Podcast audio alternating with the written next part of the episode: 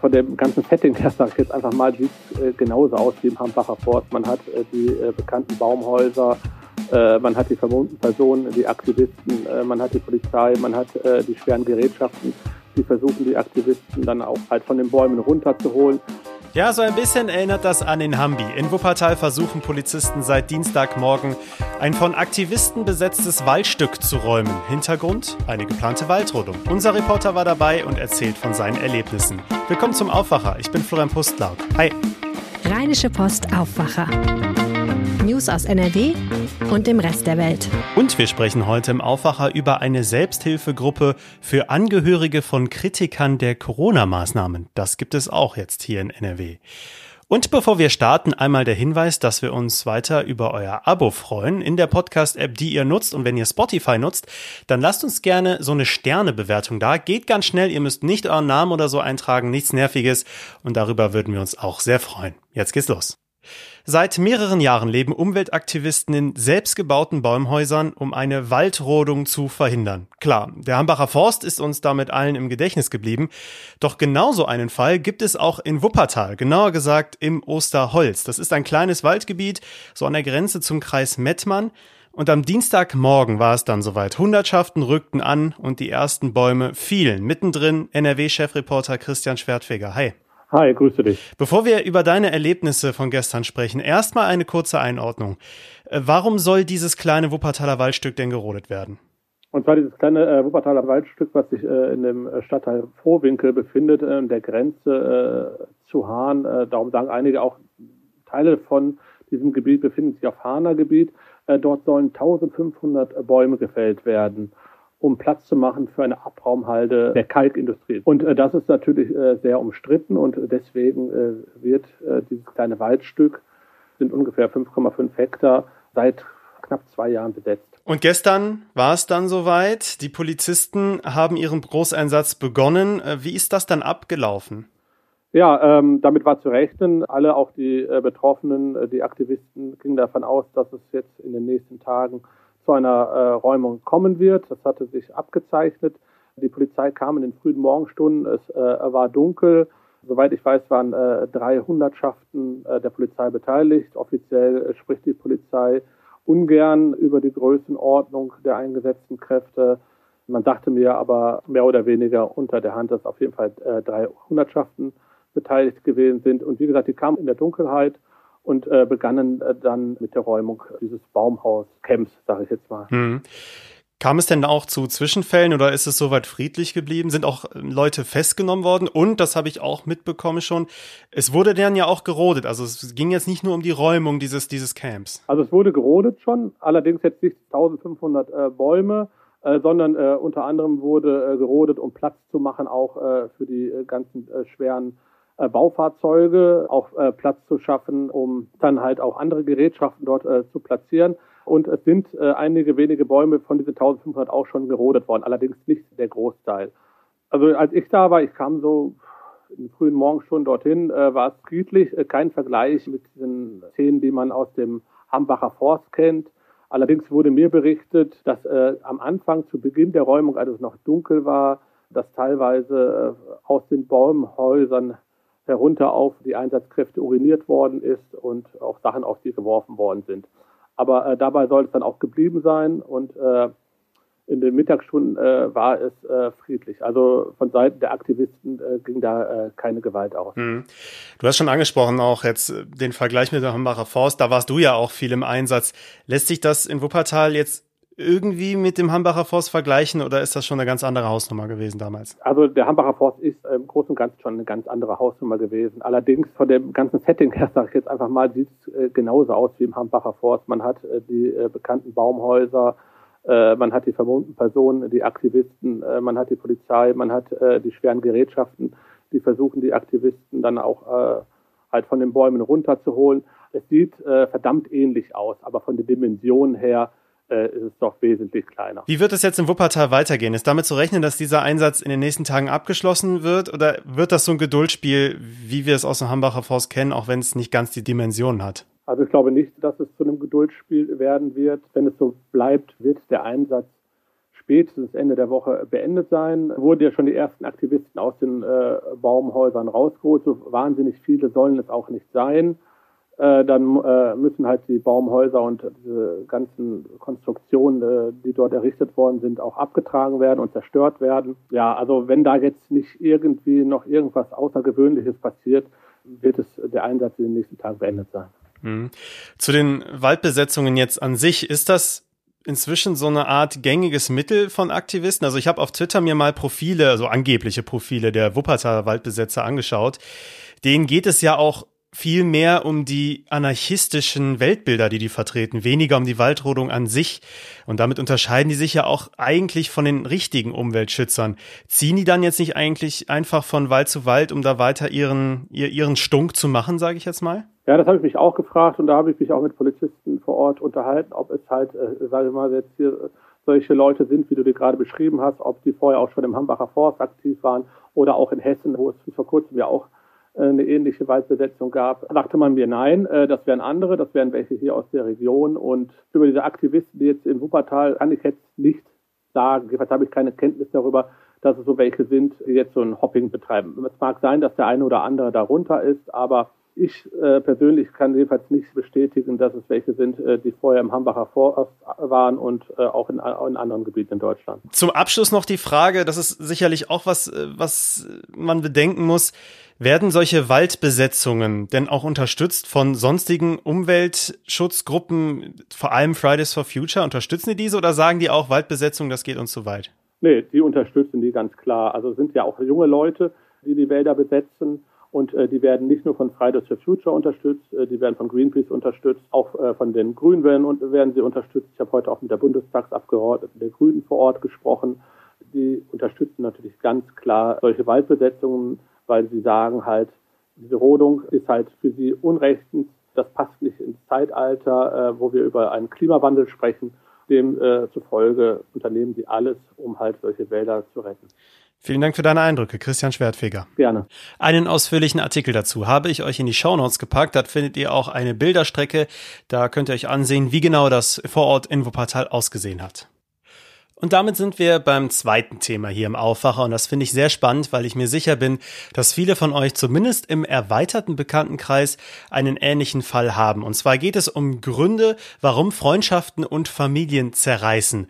Seit Beginn der Pandemie, klar, ist der Umgang mit Corona zu einem dieser Gründe geworden. Wie gehe ich zum Beispiel damit um, wenn mein bester Freund gemeinsam mit Querdenkern durch die Straßen zieht, wenn meine Tante das Coronavirus komplett leugnet, das ist bei mir jetzt nicht der Fall, aber ich kenne Menschen, bei denen ist das der Fall. Das ist sehr, sehr schwer. In Bochum können sich solche Angehörige von Kritikern der Corona-Maßnahmen Unterstützung in einer Selbsthilfegruppe holen. NRW-Reporter Jörg Isringhaus hat die Hintergründe dazu. Hi Jörg. Hallo. Das klingt nach einer ziemlich besonderen Selbsthilfe Gruppe. Wie hoch ist denn da die Nachfrage? Ja, das war wohl diesmal äh, ziemlich enorm. Äh, ich habe da gesprochen mit einer Mitarbeiterin in der Selbsthilfe-Kontaktstelle Bochum. Und die hat mir erzählt, sie hat das noch nie erlebt, seit sie da arbeitet, dass sich so viele Menschen in so kurzer Zeit gemeldet haben. Und äh, diese Gruppe war innerhalb von zwei Tagen eigentlich voll belegt. Äh, also die nehmen aber auch immer nur 15 Menschen pro Gruppe an, weil es sonst zu viel wird. Aber es hat viel mehr Anrufe gegeben und die mussten dann halt auch teilweise an andere Selbsthilfekontaktstellen verwiesen werden. Und angerufen haben die Menschen aus ganz NRW, also nicht nur aus Bochum, sondern auch aus Düsseldorf, erzählt auch selbst aus Osnabrück. Also überall scheint das äh, Thema den Menschen wirklich unter den Nägeln zu brennen. Hm, der Andrang ist also sehr groß. Die Mitarbeiterin hat gewisse Eindrücke jetzt geschildert aus ihren Gesprächen mit den vielen Anrufern und Gruppenteilnehmern. Was hat sie dadurch alles erfahren? Sie hat gesagt, durch viele dieser Familien zieht sich wirklich ein Riss und es ist ja nicht so, ähm, dass es ist wie bei einer Freundschaft beispielsweise. Eine Freundschaft kann man ja gerne mal äh, auf Eis legen, aber wenn es in der eigenen Familie hm, zu solchen Streitereien, zu solchen tiefschürfenden Konflikten kommt, dann ist das schon eine andere Nummer. Und äh, man ist ja, wenn man möglicherweise auch mit demjenigen zu Hause äh, in einer Wohnung lebt, das kann ja äh, der Ehepartner sein, das können Kinder sein, das können Eltern sein, dann ist man ja ständig mit ihm konfrontiert. Man kann ihm nicht auf, aus dem Weg gehen. Man kann nicht einfach sagen, äh, wir beenden jetzt unsere Beziehung, sondern man muss sich auseinandersetzen und ähm, man hat natürlich auch Angst, dass in so einem Streit vielleicht so eine Beziehung äh, äh, brüchig wird, dass man Angehörige möglicherweise verliert. Man weiß es ja nicht, möglicherweise sogar für immer. Und äh, sie hat mir dann so ein paar Beispiele erzählt äh, von Kindern, die von ihren Eltern ausquartiert wurden. Andere haben das Weihnachtsfest äh, getrennt äh, von der Familie verbracht, aber, aber nur weil sie halt nicht miteinander reden wollten oder könnten. Eine andere hat erzählt, dass sie gar nicht mehr weiß, eine Mutter hat erzählt, dass sie ihren Enkel gar nicht mehr zu ihrem zu dessen äh, Großvater, also zu ihrem Vater lassen möchte, weil derjenige Impfgegner und Corona-Leugner ist und sie hat Angst davor, zum einen, dass der Junge sich ansteckt, zum anderen, dass er halt äh, beeinflusst wird. Und äh, die wissen dann oft einfach nicht mehr weiter, wie sie sich verhalten sollen. Und ich glaube, wie bei vielen anderen Dingen ist es ja auch so, es kostet ziemlich Überwindung, so etwas anzusprechen, also zum Telefonhörer zu greifen und sich da auch Hilfe zu holen, oder? Absolut. Ähm, das hat mir die Mitarbeiterin auch gesagt. Bei diesen Selbsthilfegruppen ist es so, dass der Leidensdruck schon enorm sein muss, bevor die Menschen sich überhaupt melden, bevor die überhaupt wie du schon sagst, das Telefon in die Hand nehmen und dort anrufen und nach Hilfe suchen. Also da brennt's dann wirklich. Hm, jetzt ist ja auch klar, gerade wenn es zwischen zwei Menschen hakt, dann geht das immer sehr individuell in die unterschiedlichsten Richtungen. Das kann man nie so ganz pauschal beeinflussen. Gibt es trotzdem was, was man allgemein sagen kann, wie man so einen Konflikt angehen kann? Ja, es gibt so ein paar Sachen, die man natürlich dann in solchen Gruppen vertiefen kann. Die werden die am Anfang auch moderiert. Also äh, sie hat mir gesagt, dass so die ersten zwei, drei Sitzungen, da ist immer jemand von der Kontaktstelle dabei, der dann versucht, äh, das Ganze in vernünftige, hilfreiche Bahnen zu lenken. Und äh, wenn, wenn wir jetzt auf das Inhaltliche kommen, ist, ist wohl ganz wichtig, dass man versucht, Gemeinsamkeiten zu finden mit demjenigen, mit dem man da über Kreuz liegt, was die Meinung angeht, dass man nicht auf den Fakten herumreitet, weil da liegt man ja dann nun ziemlich weit auseinander und wird wahrscheinlich auch nicht so schnell zusammenfinden.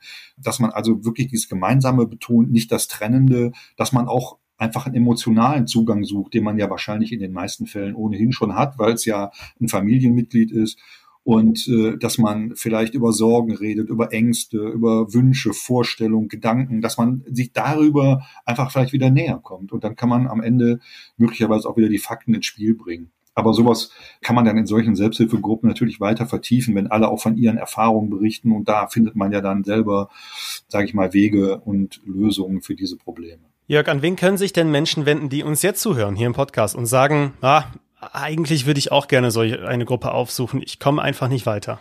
Eigentlich alle größeren Städte haben solche Selbsthilfe, Kontaktstellen, Selbsthilfe, Servicebüros. Äh, das findet man dann halt über die Stadt. Und äh, ich habe zum Beispiel auch mit der Düsseldorfer Selbsthilfe-Kontaktstelle telefoniert. Die hatten jetzt noch konkret keine Anfragen. Aber wie gesagt, das dauert ja auch immer, bis die Menschen sich dann aufraffen, den Mut finden, äh, dort wirklich nachzufragen. Aber darüber äh, kann man in Kontakt kommen. Man kann fragen, ob es solche Gruppen gibt. Man kann auch selber sagen, ich möchte so eine Gruppe gerne gründen und dann helfen die einem auch dabei. Und wie gesagt, die helfen ja auch dann äh, im Anstoßen, also in, dass sie halt dabei sind bei den ersten Sitzungen. In Bochum konkret ist, wie gesagt, die Gruppe voll und äh, da gibt es mittlerweile schon eine Warteliste. Also äh, da sieht es wahrscheinlich schlecht aus, aber ich könnte mir vorstellen, dass es jetzt in, äh, nach und nach in, in, in vielen Städten äh, dass, dass dort solche Gruppen entstehen werden. Jörg Essringhaus, zur ersten Selbsthilfegruppe für Angehörige von Kritikern der Corona-Maßnahmen in NRW. Vielen Dank, Jörg. Ja, gerne. Diese Themen könnt ihr heute auch noch verfolgen. Weil die Labore derzeit überlastet sind, will das NRW-Schulministerium das Corona-Testverfahren an Grund- und Förderschulen anpassen.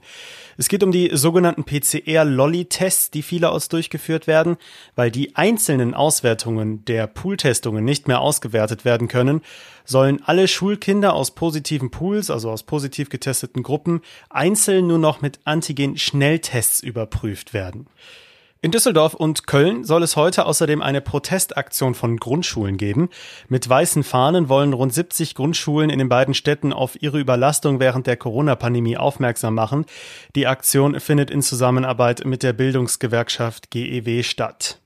Im Prozess am Landgericht Paderborn rund um den Mord an Walter Lübcke könnte es heute zu einem Urteil kommen. Angeklagt ist ein 66-Jähriger, der dem Täter schon vor Jahren die Waffe und die Munition verkauft haben soll. Deswegen ist er wegen fahrlässiger Tötung angeklagt. Sein Anwalt hat zum Prozessbeginn in Paderborn Anfang Januar die Vorwürfe aber weiter zurückgewiesen. Vor dem Verwaltungsgericht in Minden geht es heute darum, ob man bei einer von der Behörde angeordneten Quarantäne weiterhin Lohn vom Arbeitgeber bekommt oder vom Land selbst. Das Land hatte es abgelehnt, solche Zahlungen zu übernehmen, als es im letzten Jahr bei einem großen Fleischverarbeiter zu einem massenhaften Corona-Ausbruch gekommen ist. Dagegen gingen bei den Verwaltungsgerichten in Minden und Münster jeweils tausende Klagen ein.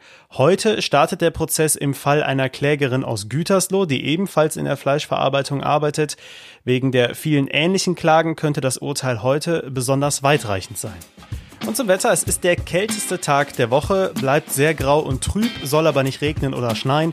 Wir bekommen so 0 bis 4 Grad. Es besteht örtlich auch Glättegefahr, also passt auf euch auf. Ab morgen wird es dann etwas milder, da bleiben die Temperaturen dann deutlicher über 0, so um die 7 Grad. Es kommt dann allerdings stellenweise auch etwas Regen dazu.